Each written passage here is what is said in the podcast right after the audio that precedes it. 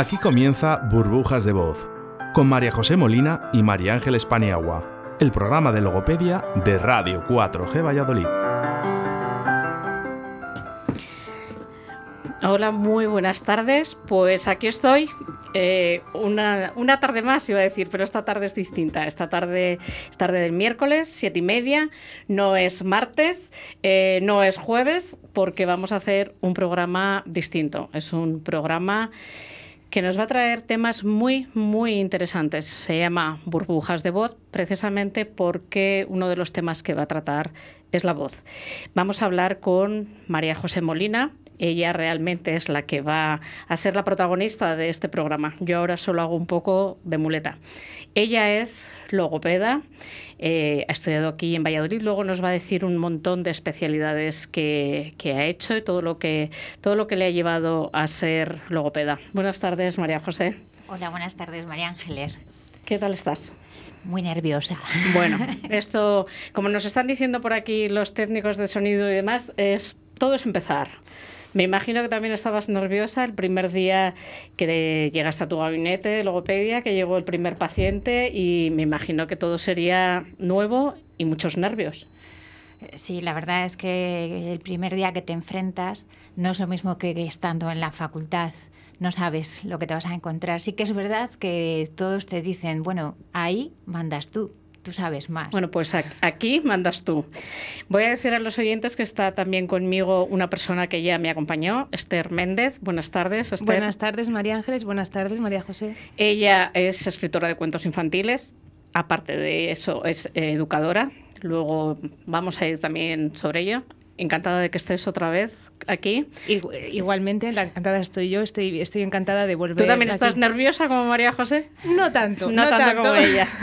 Eh, Esther es la autora de un libro que ya hablamos de él y yo le he traído hoy porque me parece que viene muy a cuento del tema de la logopedia. Ella es eh, la escritora de H. Quiere ser cantante, un libro que recomiendo a todos los padres y del que hablaremos luego. Pero bueno, para calmar un poco, le voy a pedir al técnico, por favor, que nos ponga una música y mientras relajamos nervios.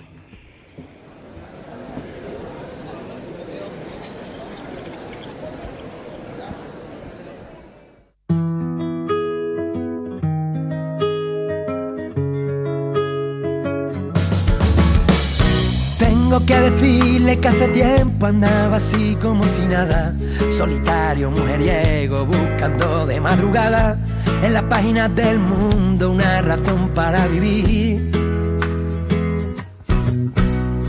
Pero desde que llegó a mi vida no le tengo miedo a nada, solo quiero despertar y ver que vuela otra mañana. Entre sábanas de besos perdidito en su mirada porque hace que la primavera se quede todo el año floreciendo en mi escalera, jugando como niños que al llegar la ventolera sueltan sus cometas al sol. Felijando y colecciono golondrinas en las nubes, universos que caben en su mirada, ya no hay más. La luna está desesperada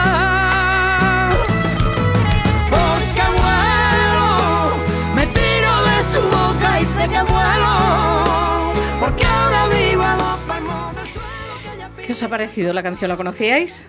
¿No, la conocíais? ¿A qué es bonita? Es muy bonita. Pues eh, porque vuelo, porque vuelo, María José. Eh, vamos a contarle un poco a los oyentes mm, qué es una logopeda, cuál es su labor, qué es una logopeda o un logopeda. No vaya a ser que después nos digan qué, qué hace un profesional de la logopedia. Bueno, vamos a decir técnicamente que un logopeda es un profesional sanitario. Eh, su objetivo es detectar, es prevenir, evaluar, intervenir en dificultades o trastornos de la comunicación. Te voy a cortar aquí un momento, María José. Sí. Es un profesional sanitario, Porque todo el mundo identifica al logopeda con un, profesional de la educación. Eh, eh, podemos decir que logopeda como tal, el título que llevamos nosotros, es profesional sanitario. Sí podemos trabajar en un colegio, pero en un equipo multidisciplinar, porque los logopedas en los colegios no pueden dar clase, no son profesores. Sí trabajamos, pero en conjunto, en el gabinete multidisciplinar, que es decir, pertenecemos al centro docente, pero nosotros no somos profesores. Entonces, nuestro ámbito Vosotros es más lo que clínico. hacéis es apoyar la labor de los profesores. Cuando Sí, sí. un centro educativo detecta un trastorno, una dificultad, un problema, lo que hace es recurrir a un equipo multidisciplinar y uno de los profesionales que forma Uno de parte los es un integrantes logopeda. es un logopeda. También hay PTs, profesores eh, de audición y lenguaje. O sea, somos, como diríamos, una piña en la que con la ayuda de unos y otros se detectan determinados problemas que tienen los alumnos y nosotros hacemos la intervención.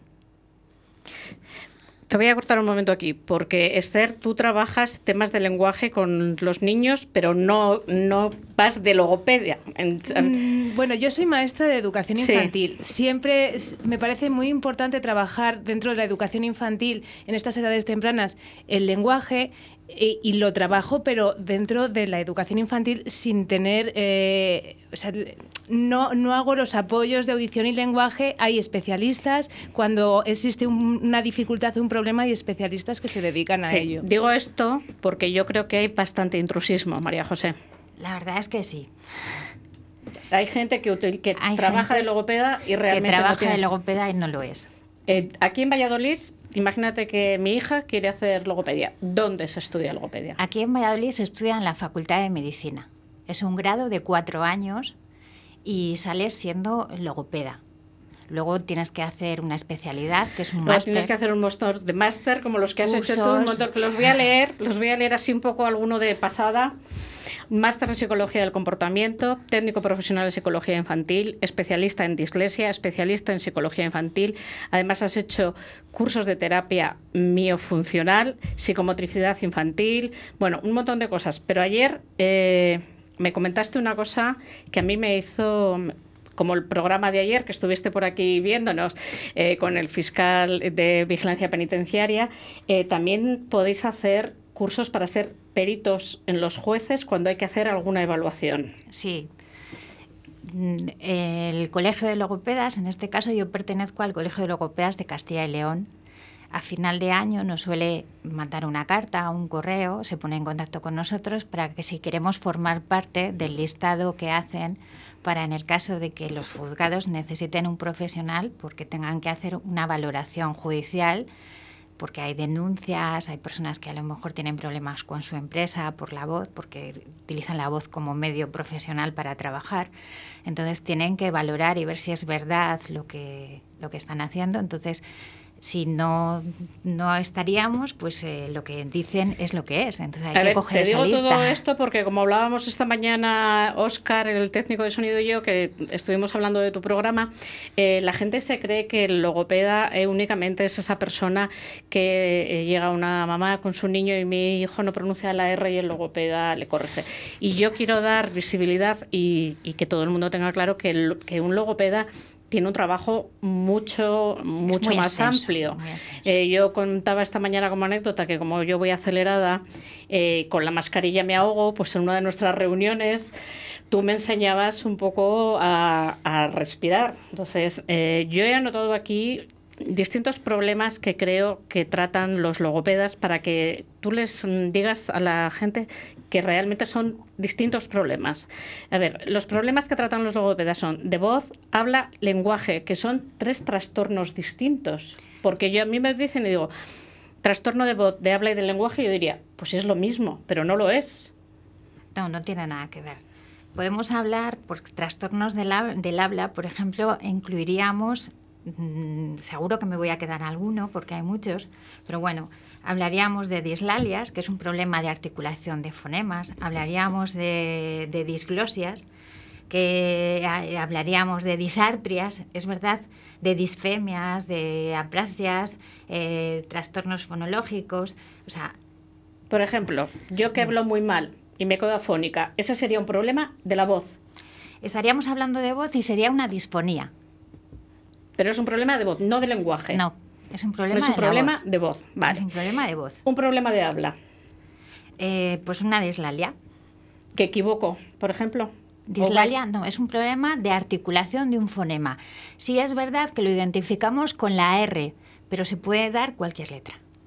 O sea, cuando, eh, no voy a decir un niño, cuando cualquier persona pronuncia mal un fonema, eso es un problema de habla. es un problema de, de, habla y es un problema de articulación que se denomina dislalia. Vale. Un problema de lenguaje. Eh, un problema de lenguaje, pues tendríamos el TEL, que es un trastorno específico del lenguaje, un trastorno simple del lenguaje. Eh, son retrasos que se dan. Por ejemplo, un niño que aprende a hablar tarde es un problema de lenguaje. ¿Eso es un problema de lenguaje? Sí. Eh, una persona que ha tenido un ictus y ha perdido el habla, ¿es problema de lenguaje? Tendríamos que volverle a enseñar. Habría que hacer una reeducación. Sí, más o menos. ¿Qué, hacen, eh, hacéis los logopedas? Que, eh, lo recalco. Se hace un ictus, le da a personas jóvenes, mayores, por, la razón que sea, un accidente cerebral, muchas veces la causa de ese delictus es un problema de lenguaje y ahí entra el logopeda. Hacer una reeducación que me imagino que es una labor muy dura. Es dura y costosa. Eh, también tenemos problemas de afasia. Entonces son trastornos del lenguaje por pérdida, por deterioro, porque hay veces que eh, incluyen otro tipo de patologías diferentes. Entonces, eh, hay que volver a empezar desde cero en muchos de ellos y cuesta, cuesta mucho, porque tu boca no expresa lo que quiere decir, pero tu mente eh, te lo está diciendo.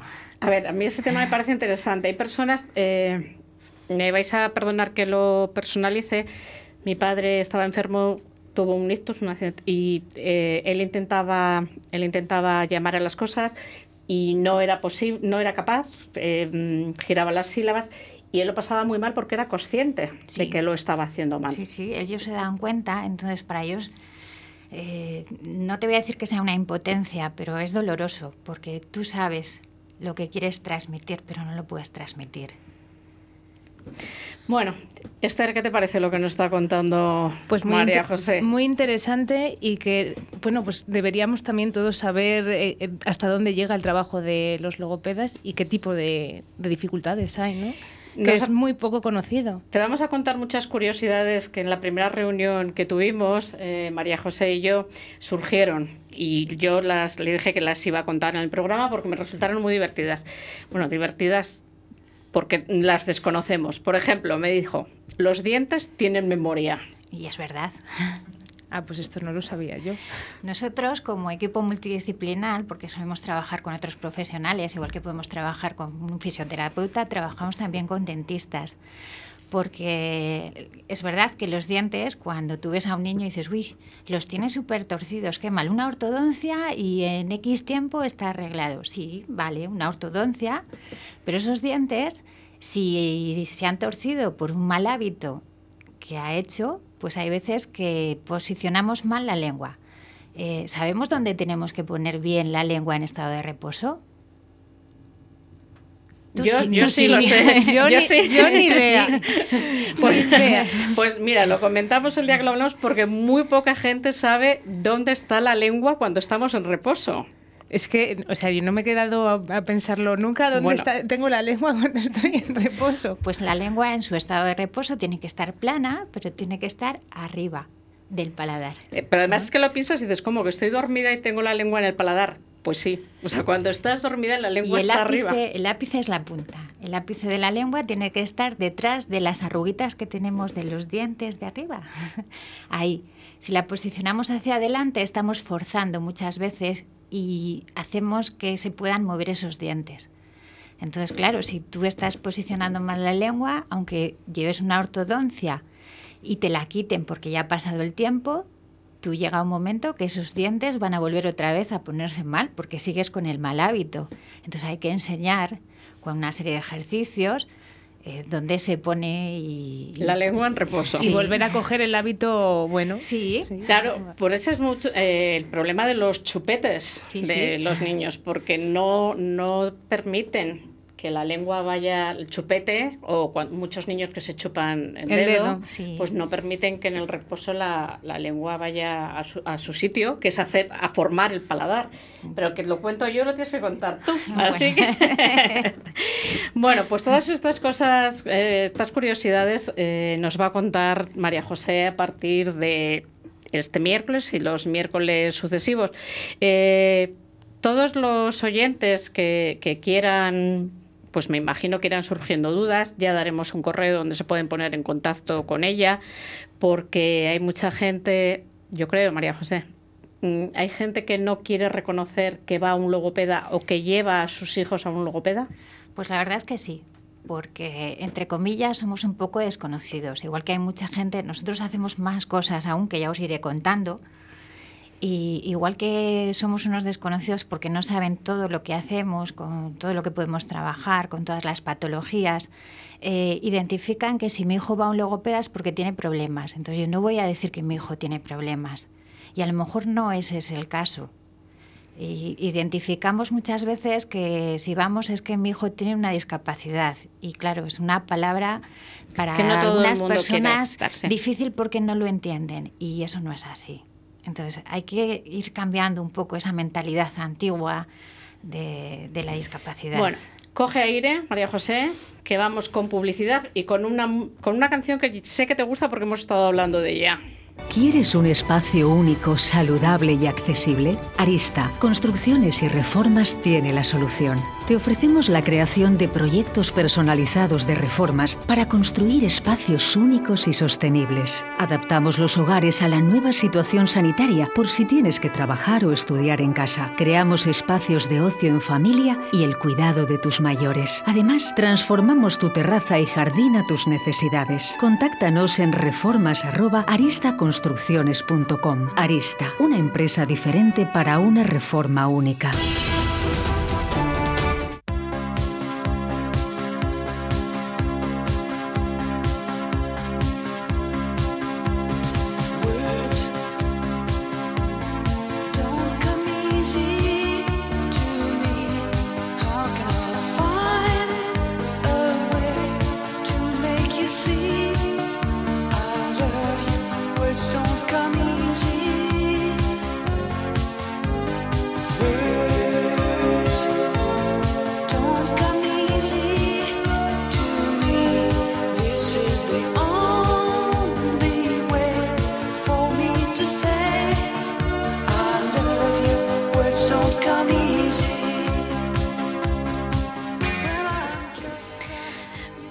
Yo no sé mucho de inglés, se me da muy mal, pero sé que se titula Palabras.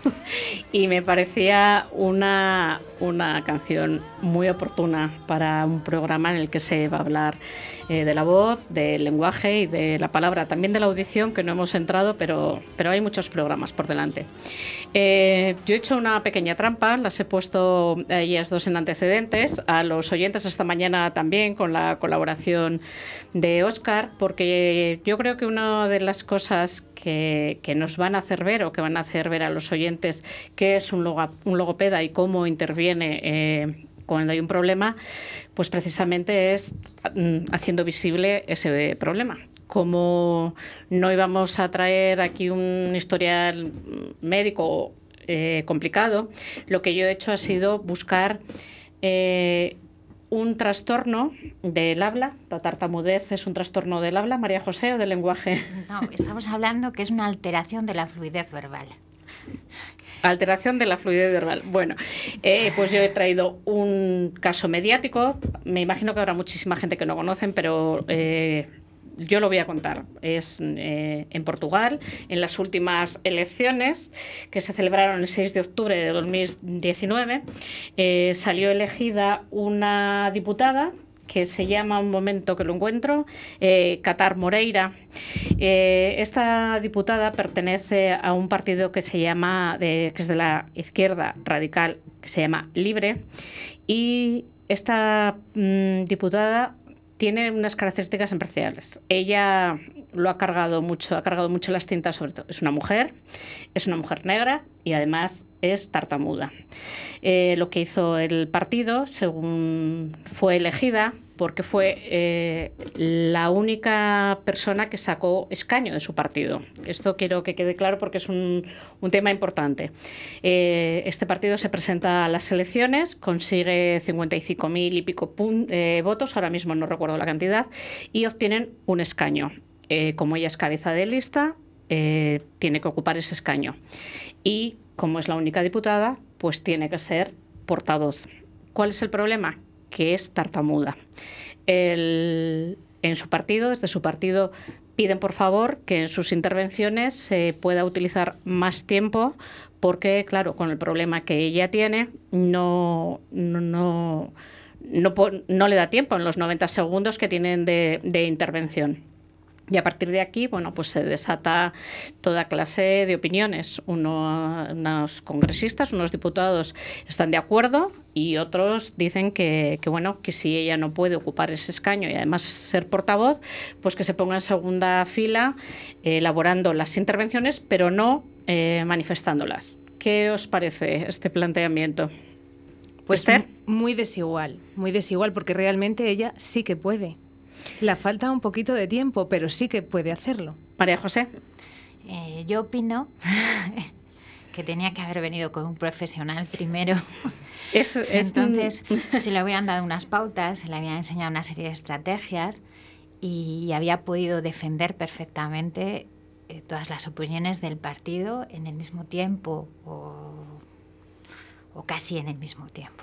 Además es que cuenta eh, el artículo del que he sacado la información que dada su condición, en los 90, la primera vez que hizo que tuvo su intervención, eh, se puso nerviosa, no le dio tiempo en esos 90 segundos y no solo eso, sino que además fue una argumentación muy desordenada porque ella estaba nerviosa. Dinos, María José, ¿cuál es la causa, el motivo de que una persona sea tartamuda, que no sé, yo algunas veces pienso eh, si el término tartamudo es despectivo o es correcto. Pues es que eso eh, tenemos que tratarlo, pero va a llevar un programa entero. Ah, vale, lo, ubicamos para otro programa. Porque dependiendo de la psicología hay varias vertientes donde unos apuestan por tartamudez y otros apuestan por disfemia. Entonces, eh, habría un programa entero para, para hacer si, si ¿Cuál es el, queremos hacer más adelante. De que una persona sea tartamuda. Eh, tenemos, para que sea tartamudo, puede ser de un aspecto neurogénico, eh, que puede estar producida por alguna lesión cerebral. Eh, puede ser también del aspecto psicógeno, que ese es el menos común, que es producido por algún trauma severo y puede ser una tartamudez de, desarrollo. Los niños entre los 2 y los 5, eh, no todos, pero hay veces que tartamudean porque su mente va más rápido que lo que quieren decir, que lo que quieren expresar.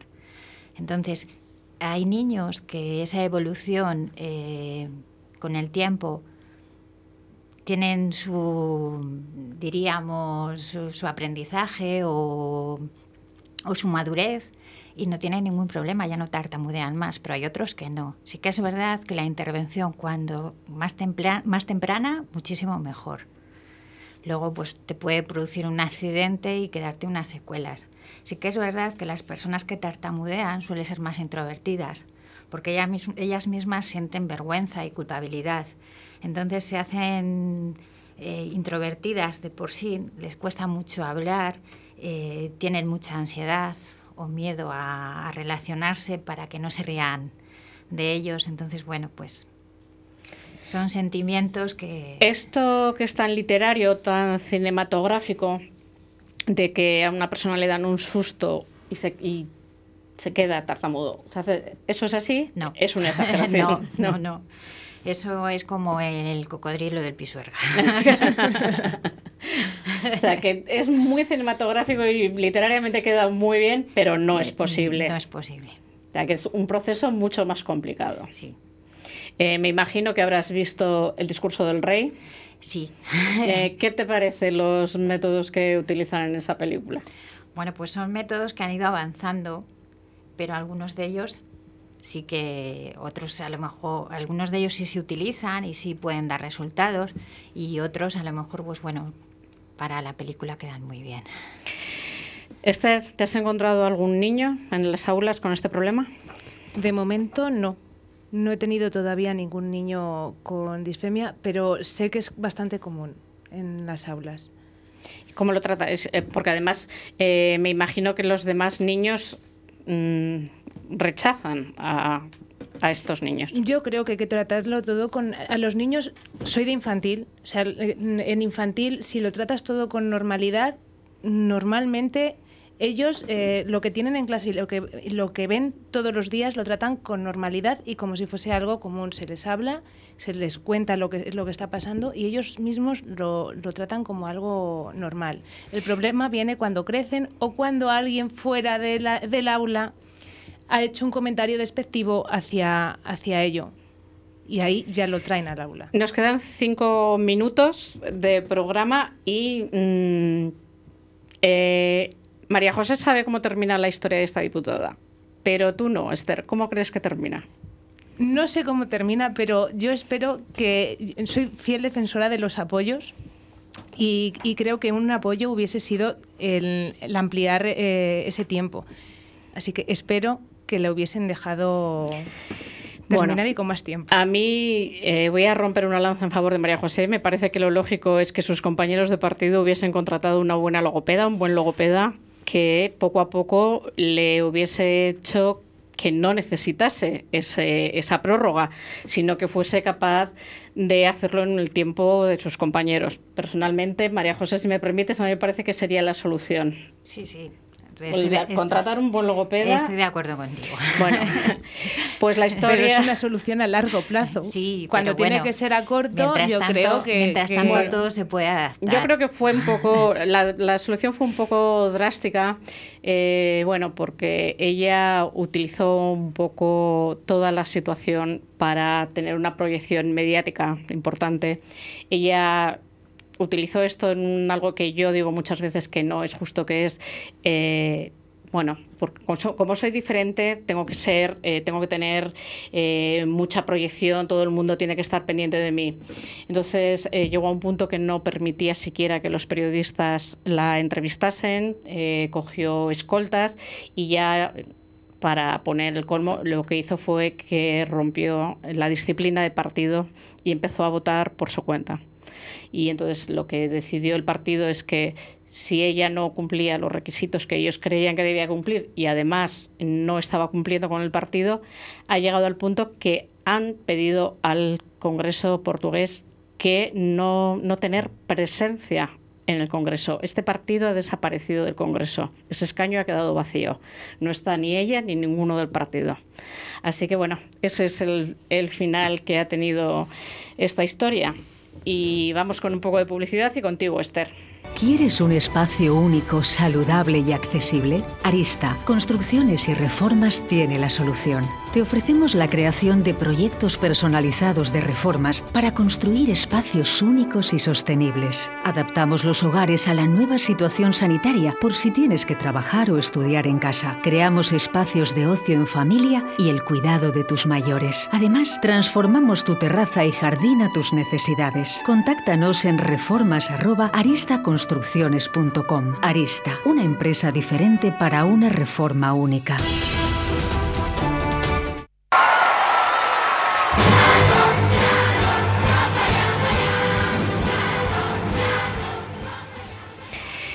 Luego la volvemos a escuchar, que esa es una de mis canciones favoritas. Ahora vamos con Esther. Esther estuvo justo antes de la pandemia, un poquitito antes, presentándonos H quiere ser cantante. La he traído porque yo quería, para empezar, que Esther y María José se conociesen, porque me parece que tienen muchas cosas en común, y porque H es un libro que a mí me parece que se acerca un poco a estos problemas. ¿Qué le pasa a H? H es muda. como, la letra no suena, H es muda, pero H quiere ser cantante, quiere cumplir un sueño que lo tiene muy difícil para hacerlo. Entonces, el cuento trata de normalizar eh, los apoyos en discapacidad, pero no solo en discapacidad, que es lo que hablábamos antes, que los, niños eh, tienen, tienen que ver como normal eh, esos apoyos o esa mm, dificultad que tienen otras personas para hacer algo. Y eso es lo que trata H. Em, al final pide ayuda a sus amigos, que son las vocales. Son las vocales. Son las vocales y, y lo va a conseguir gracias a ellos, gracias a, a los apoyos en este caso. Lo que No, no, sí, Lo- continúa, Perdón. que se nos está acabando el tiempo. Lo que sí que quería decir es que eh, no, no solo es eh, eh, en discapacidad, sino que también trata de normalizar el pedir ayuda, cualquier persona, para conseguir lo que no se puede hacer. María José, ¿te parece que la invitemos otro día a Esther? Sí, porque se nos ha quedado muy corto. Yo quiero saber más de H.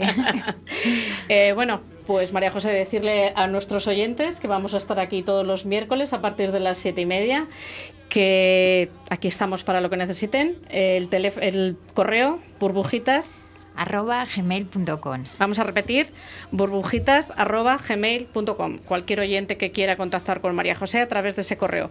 Y ahora sí, vamos a poner una canción que a mí me suena a trabalenguas, que es funiculi, fun- funiculi- funicular, y que lo cantan nada más y nada menos que el coro de los niños tibetanos con Pavarotti.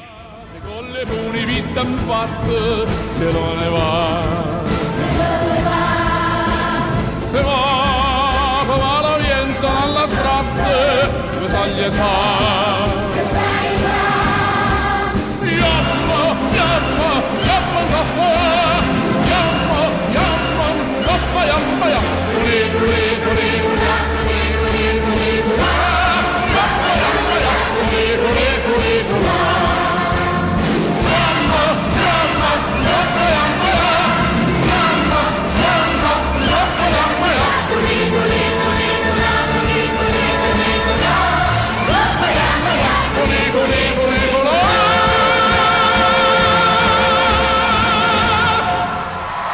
¿Quieres un espacio único, saludable y accesible? Arista, Construcciones y Reformas tiene la solución. Te ofrecemos la creación de proyectos personalizados de reformas para construir espacios únicos y sostenibles. Adaptamos los hogares a la nueva situación sanitaria por si tienes que trabajar o estudiar en casa. Creamos espacios de ocio en familia y el cuidado de tus mayores. Además, transformamos tu terraza y jardín a tus necesidades. Contáctanos en reformas@aristaconstrucciones.com. Arista, una empresa diferente para una reforma única.